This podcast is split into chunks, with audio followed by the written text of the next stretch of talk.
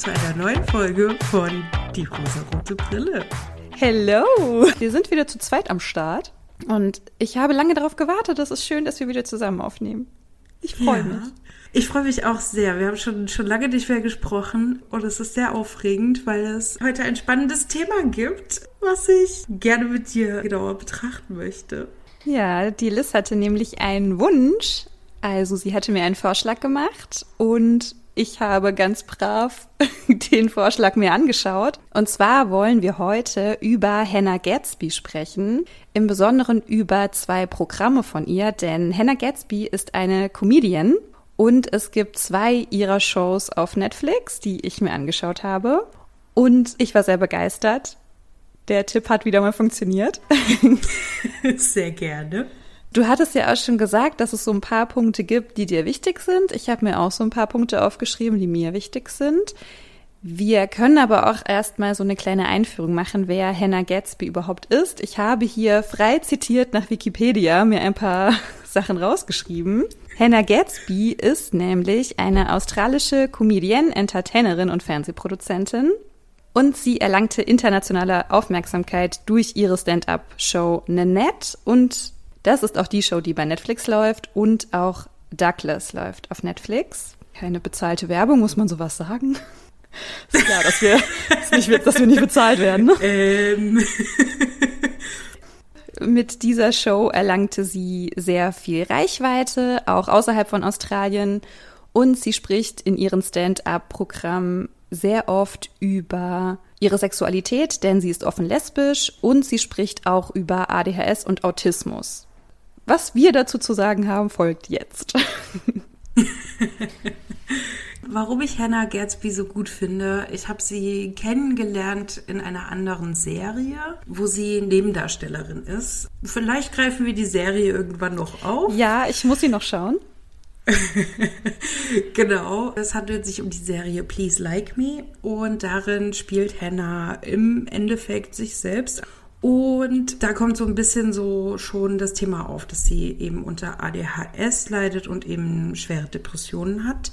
Und ihre Shows, also in Nanette, das ist die erste Show, die bei Netflix herausgekommen ist, geht es vorrangig darum, dass Hannah mit der Stand-up-Comedy-Szene nicht mehr so glücklich ist, weil die Witze, die sie eben erzählt, immer auf ihre Kosten gehen. Und wer sich ein bisschen mit dem Thema mentale Gesundheit und auch dem Thema Depressionen auseinandersetzt, weiß, dass durch Witze über sich selbst gerade Depressionen nochmal befeuert werden. Und in Nanette sagt sie auf der offenen Bühne, okay, sie kann kein Stand-up-Comedy mehr machen, wenn es so weitergeht wie bisher, dass sie sich selber auf der Bühne so ein bisschen auf die Schippe nimmt.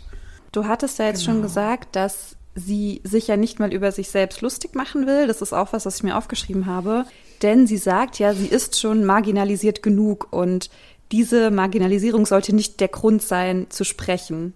Und das fand ich auch witzig. Also ich weiß, dass ja sehr viel Comedy auf dieser Selbstironie fußt. Also das gibt es ja von ganz, ganz vielen, dass man sich so ein bisschen über sich selbst lustig macht. Ja, über diese Marginalisierung. Also zum Beispiel, ich bin irgendwie der einzige Türke, ich bin die Lesbe, ich bin, ja, also das ist jetzt so das, was mir einfällt, auch so von deutschen Comedians. Und dass sie darauf keinen Bock mehr hat. Und das kann ich voll verstehen. Absolut.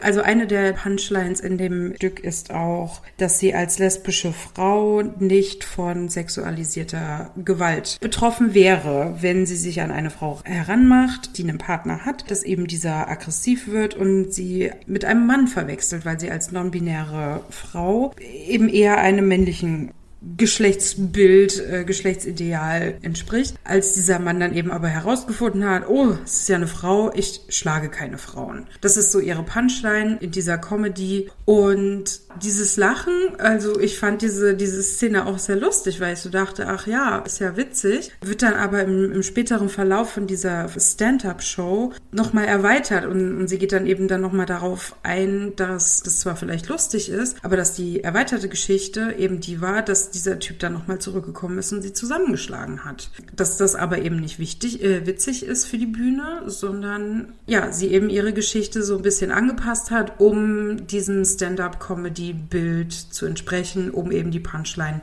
parat zu haben. Genau, also das Programm ist ja auch erstmal sehr, sehr witzig zu Beginn und es wird immer ernster, habe ich so das Gefühl. Und am Ende ist es auch wirklich nur noch ernst. Sie spricht ja auch sehr viel über Anspannung, also über Tension und dass man ja mit einer Pointe diese Tension löst und dass das ja der Grund ist, warum man dann lacht. Dass sie mit dem Programm eben ohne diese Pointe endet. Also das hat mich unfassbar berührt, weil das auch so wichtig war, finde ich. Also das findet ja in Comedy eigentlich nicht statt. Also ernste Themen sind nicht Teil von Comedy. Also nicht so Comedy, wie ich sie erlebt habe, wie ich aufgewachsen bin. Aber so die Comedy in unserer Familie war halt auch eher so Mario Bart Schiene. Und das ist halt keine, also das ist ja sowieso schon mal gar keine Comedy. Also das ist ja einfach nur naja, da reden, reden wir jetzt lieber nicht drüber. ähm, ja. ja, also nichtsdestotrotz ist aber dieses Programm unfassbar witzig. Also es ist wirklich witzig, weil sie das gut kann. Also weil sie das einfach gut macht und weil sie Dinge anspricht, die witzig sind. Sie kann darüber auch Witze machen. Aber, das habe ich mir aufgeschrieben, das finde ich super stark, sie kehrt eigentlich patriarchale Strukturen in Witze um. Also das Patriarchat, wofür es irgendwie steht, nicht, dass sie darüber Witze macht, aber sie kehrt es so ein bisschen um. Also sie sagt ja an einer Stelle auch, dass sie als männlich gelesen wird und dass das ja eigentlich erstmal ziemlich cool ist, weil sie dadurch Vorteile bekommt. Genau. Und dass aber mittlerweile hetero-weiße Männer zu einer Subcategory Human gehören. Also die, die Männlichkeit ist ja bedroht, ne? So die weiße Männlichkeit, die heterosexuelle Männlichkeit, die ist ja bedroht, also ist irgendwie doch kein so geiler Vorteil irgendwie. Ja, das ist so das, wofür das Patriarchat ja steht. Und sie gehört da nicht dazu. Aber sie weiß trotzdem, dass es Momente gibt, in denen sie da hineingeordnet wird. Also weißt du, was ich meine? Oder hast ich du das genau, anders was empfunden? Du meinst. Ich bin da auch voll auf deiner Seite. Ich würde sogar doch ein bisschen mehr auf den Punkt bringen. Sie macht im Endeffekt diese Witze aus weiblicher Perspektive über Männer, wie Männer normalerweise sie auf der Bühne in Comedy über Frauen machen. Wo man im ersten Moment mhm. sagen würde, boah, das ist aber kein Witz, der irgendwie lustig ist, aber eben in diesem Setup von Comedy dann doch wieder okay ist. Mhm. Aber sie erklärt das ja auch. Also sie genau. macht einen Witz und löst ihn auf und dann erklärt sie aber auch, warum sie darüber spricht. Also es ist nicht nur so, dass da eben eine Frau steht, die sich über Männer lustig macht. Also das ist es nicht. Es ist eine Frau, die sich über das Patriarchat lustig macht, am Beispiel von Männern in der heutigen Zeit. Mhm.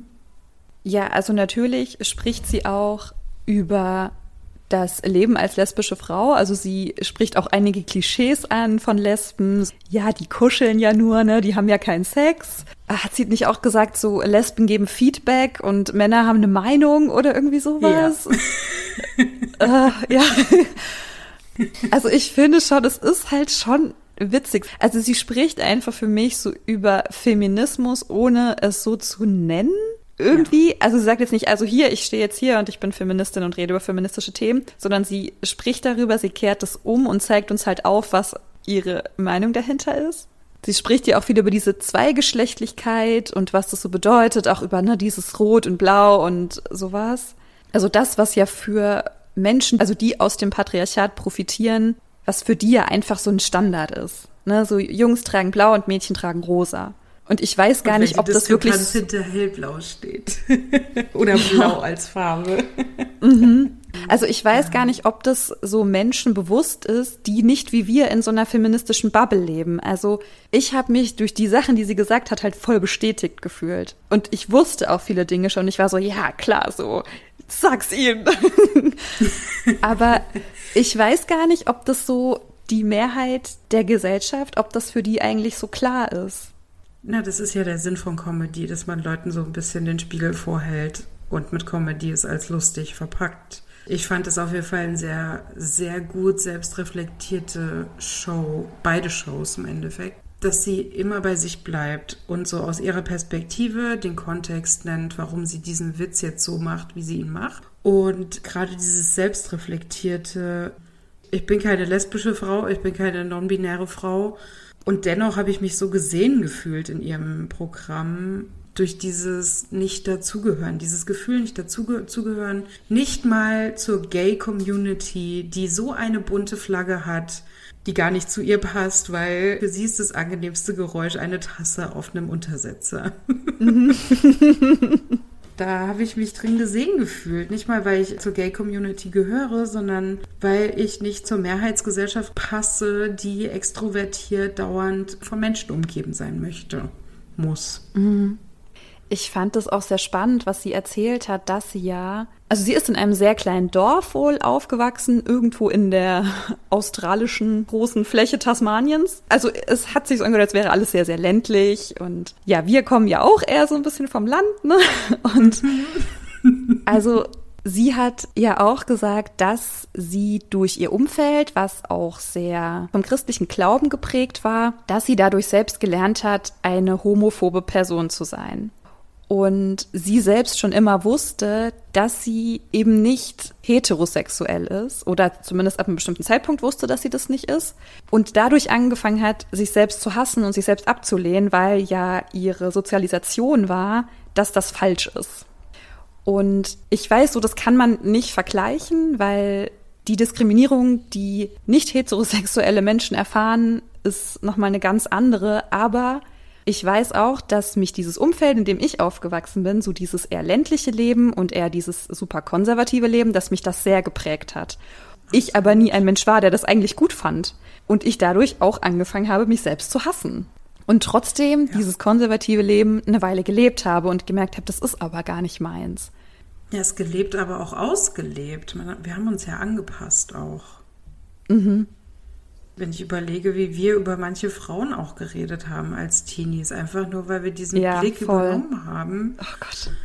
Und ich kann nur aus meiner Perspektive sagen, es hat sich nie gut angefühlt und ich bin mir sicher, dir ging es ähnlich. Mhm. Also das ist auch der Punkt, den ich dann so nachvollziehen konnte. Also ich weiß nicht, ob man es jetzt direkt vergleichen kann, aber diese Sozialisation, in der man eben bestimmte Dinge lernt, die prägen einen so, so sehr, dass eben die Reaktion nicht sofort ist, ich löse mich davon und mache einfach mein Ding, sondern ich hasse mich erstmal selber und muss das erstmal verarbeiten. Genau. Ja, ich glaube, das ist auch diese, diese Sozialisation, das fällt auch richtig häufig auf. Entweder die Leute passen sich an oder rebellieren. Und wir waren nicht so die Rebellier-Teenies. Nee. Und ich glaube, Hannah auch nicht. Alles erst danach auf passiert. bezogen. Ich glaube, wäre mhm. Hannah eine andere Person als Teenie gewesen, wäre sie vielleicht auch anders damit umgegangen. Aber ja, und deswegen finde ich es auch so, so übertragbar. Dennoch, auch wenn es natürlich unterschiedliche Erfahrungen sind, kann man sich ja trotzdem mit den Erfahrungen in einem gewissen Maß identifizieren, weil wir haben nicht dazu gehört, sie hat nicht dazu gehört. Aus welchem Grund ist nochmal unterschiedlich, natürlich. Aber mhm. die Abseitserfahrung, dieses Gefühl, nicht dazuzugehören, das haben wir gemeinsam. Mhm. Ja, das konnte ich richtig gut nachvollziehen, so wie sie das aufgebaut hat, diese Geschichte.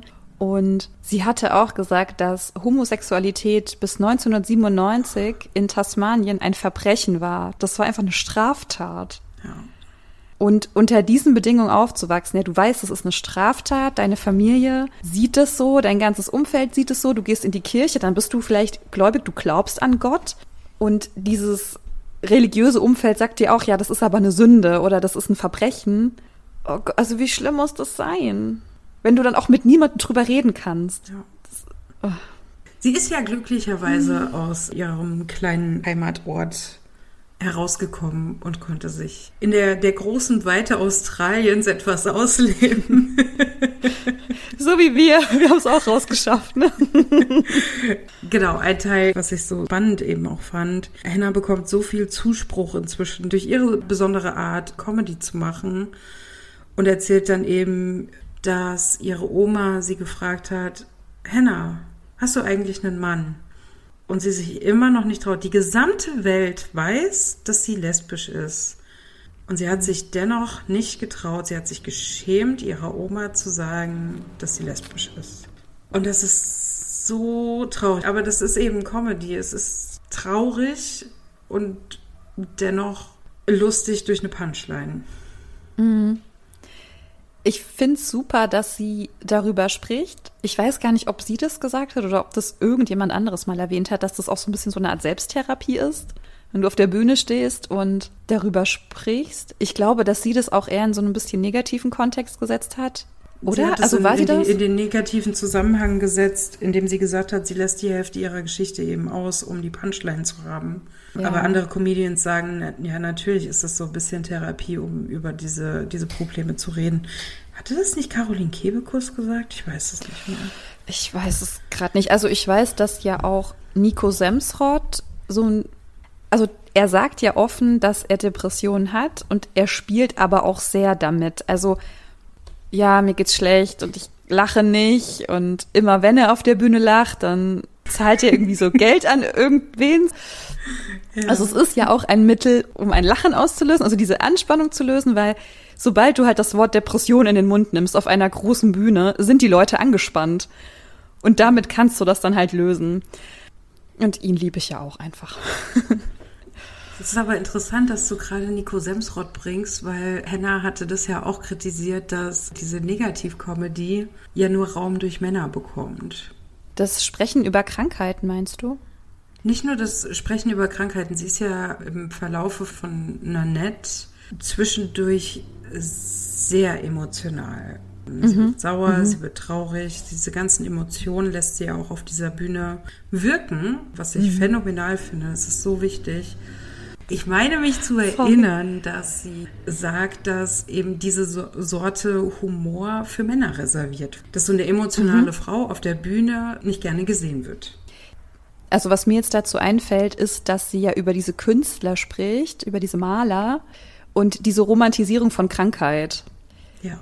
Ja, das ist ja so, ja, ne, so Van Gogh und Picasso und die, die waren ja krank, aber das waren ja so fantastische Künstler und dass man diese Kreativität mit Leiden gleichsetzt und dass das ja sowas ultraromantisches ist, wenn super Künstler so sehr leiden unter ihren Krankheiten. Oder habe ich das jetzt irgendwie vertauscht? Oder war das nee, andersrum? das ist richtig. Genau, die Künstler griff ja auch bei Douglas nochmal auf, was äh, mhm, ein super genau. Übergang dann ist. Aber auch da ist mir aufgefallen, vielleicht lese ich da auch mehr rein. Es ist auch wieder, es sind nur Männer. Und es ist so, so ja, ja, leidende genau. Männer sind gerne gesehen, aber leidende Frauen eben nicht. Frauen müssen mhm. lächeln und das alles ertragen. Sie sagt es so nicht. Aber für mich kam es eben trotzdem so an. Und gerade die vier Herren der Teenage Mutant Ninja Turtles, äh, die schauen sich ja gleich in zwei Programme. oh Gott, das ist so geil. Ich habe so Tränen gelacht. Diese, diese Gemälde, wie sie doch immer schon so, das war Absicht. Das war Absicht. Wie kann man sowas malen? Okay, also falls ihr nicht wisst, warum wir lachen, guckt's euch an. Das ist so geil. Ähm, genau, vielleicht sollte man zu dem Kontext auch noch sagen, dass Hannah ähm, Kunstgeschichte studiert hat. Mhm. Und eben ihr Wissen dann in den Komödien, in diesen beiden Shows auch aufgreift. In der ersten Show, in dem ein Mann ihr erklären wollte, warum leidende Männer beziehungsweise ein leidender Künstler wichtig ist, dass man Gefühle fühlen muss, damit da Kunst daraus entstehen kann woraufhin sie das eben darauf bezieht, naja, äh, das stimmt so nicht. Van Gogh hat Medikamente bekommen, er hat sich selber stark mit Medikamenten beeinflusst. Ja, beeinflusst ist ein gutes Wort. ja, ich habe gerade das passende Wort gesucht und dass es eben wichtig ist und sie zieht es eben so lustige, dass sie nie damit gerechnet hat, dass ihr Kunstabschluss ihr mal so behilflich sein könnte im Kontext von Comedy.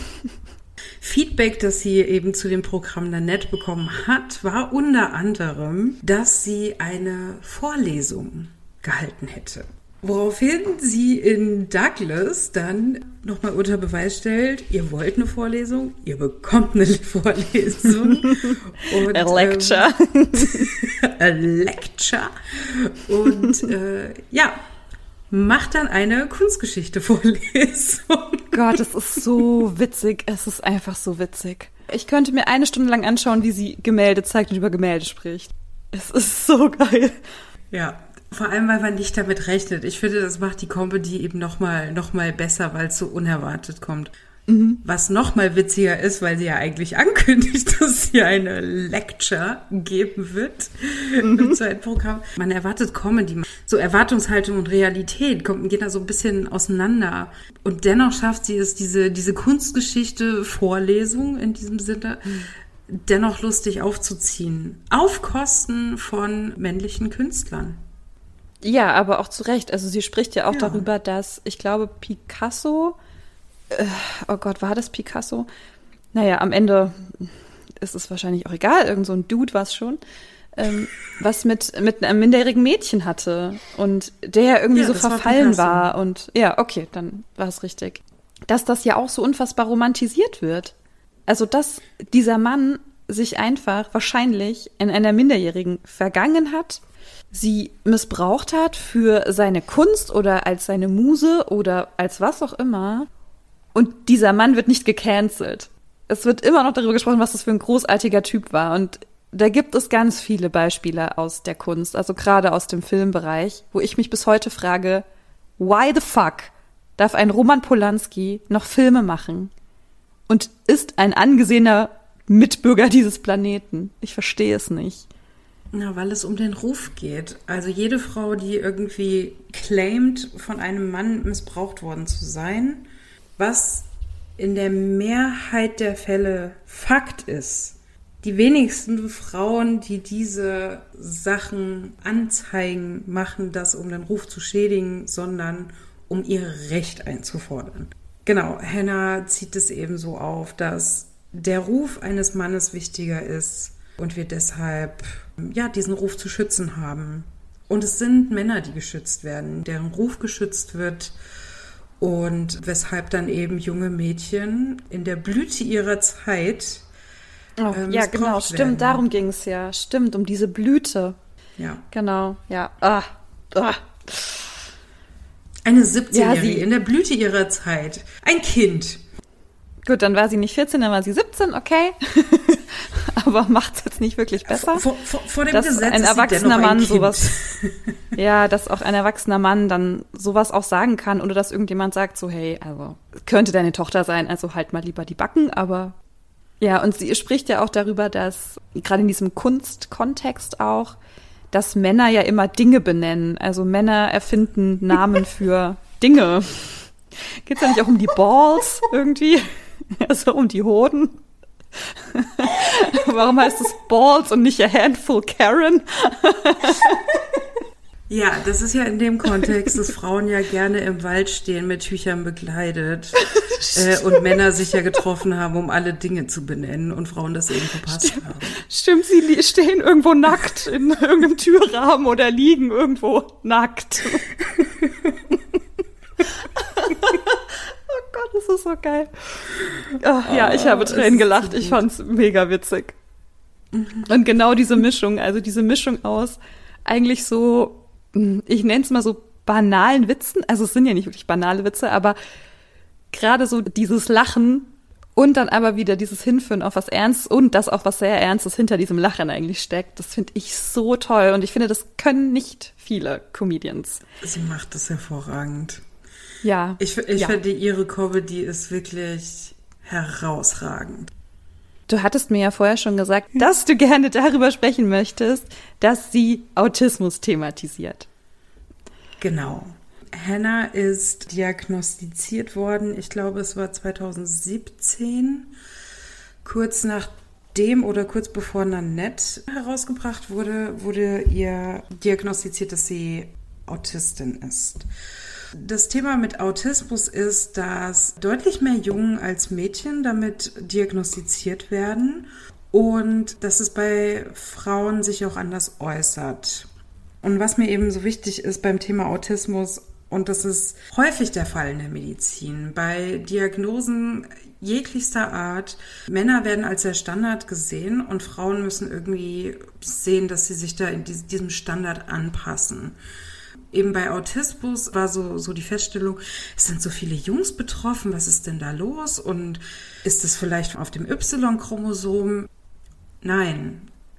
Einfach weil auch wieder das Patriarchat dazu beigetragen hat, dass die Beschwerden von Frauen erstmal weniger ernst genommen werden, dass Mädchen anders großgezogen werden als Jungen und Mädchen eben mehr dazu erzogen werden, dass sie zu hören haben, dass sie ihre Gefühle unterdrücken müssen, um gesellschaftlich anerkannt irgendwie zu funktionieren. Und bei Jungen ist es eben auffälliger dadurch, dass sie sich noch mal anders verhalten als rein verhaltensbiologisch sich ein Junge eventuell verhalten würde in dem eben einfach wiederholte Prozesse gemacht werden, eben so dieses Spiel mit einem Faden, so dieses, dieses ganze drumherum, wie, wie Kinder sich eben halten, was außerhalb einer gewissen medizinischen Norm ist fällt bei Jungen mehr auf, weil Mädchen zugeschrieben wird, sie sind ruhiger, sie verhalten sich viel angepasster und so weiter. Was aber eben nicht der Fall ist. Und das ist das Schöne, dass Hannah offiziell eben auch verkündet, dass sie, dass sie Autistin ist, dass sie Schwierigkeiten hat, so ihre Umwelt wahrzunehmen, Smalltalk zu halten, weil sie das nicht kann. Dass sie das aufgrund ihres Autismus nicht kann.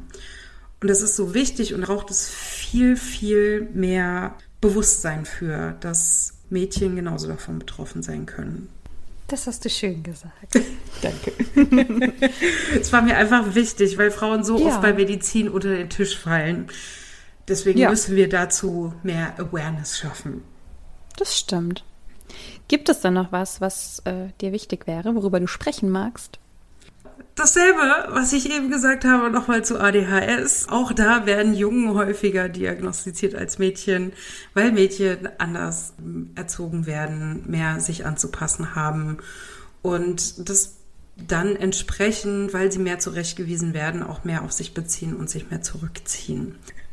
Ja, also wenn man so Hannah Gatsby und ihre Programme sich anschaut, ist das eigentlich wirklich so ein Rundumschlag in feministischen Themen. Ein Rundumschlag gegen das Patriarchat. Ja. Naja, Nein, also sie, sie, sie nimmt ja alle auf die Schippe, auch Frauen. Ich finde auch gar nicht, dass es da so ein Gleichgewicht geben muss. Das finde ich nicht, weil das gibt es in ganz vielen anderen Bereichen auch nicht. Ich bin halt nur nicht so ein Riesenfan davon zu sagen, so, naja, weil wir jetzt aber so lange irgendwie Nachteile erfahren haben, schlagen wir jetzt zurück und wollen, dass die anderen auch Nachteile erfahren. Darum geht's mir halt nicht in meinem Feminismus, aber ich finde, wenn man schon so ein bisschen in der Bubble drin ist, was wir ja sind und was dieser Podcast ja auch sein soll, dann ist es wirklich sehr, sehr empfehlenswert. Es sind zwei super Programme und Netflix haben wir wahrscheinlich alle, deswegen schaut es euch an. Unbedingt. Und legt Taschentücher bereit, es wird stellenweise traurig. Das stimmt, ja. Ich habe sehr, sehr geheult. Ich habe sehr gelacht und sehr geheult, ja. Ich habe dir irgendwann ja. so geschrieben, ich gucke jetzt und dann eine halbe Stunde später, jetzt weine ich. Und du nur so, ja. Mir, mir wurde das Programm genau so, wie ich es dir empfohlen habe, empfohlen. Schau es dir einfach an, es ist echt gut. Okay. Und dann, dann schaue ich es und es wurde immer trauriger. Ja. Oh Gott, Liz, ich habe auch gerade gesehen, dass sie ein neues Programm hat. Ich weiß nicht, ob du es schon mitbekommen hast.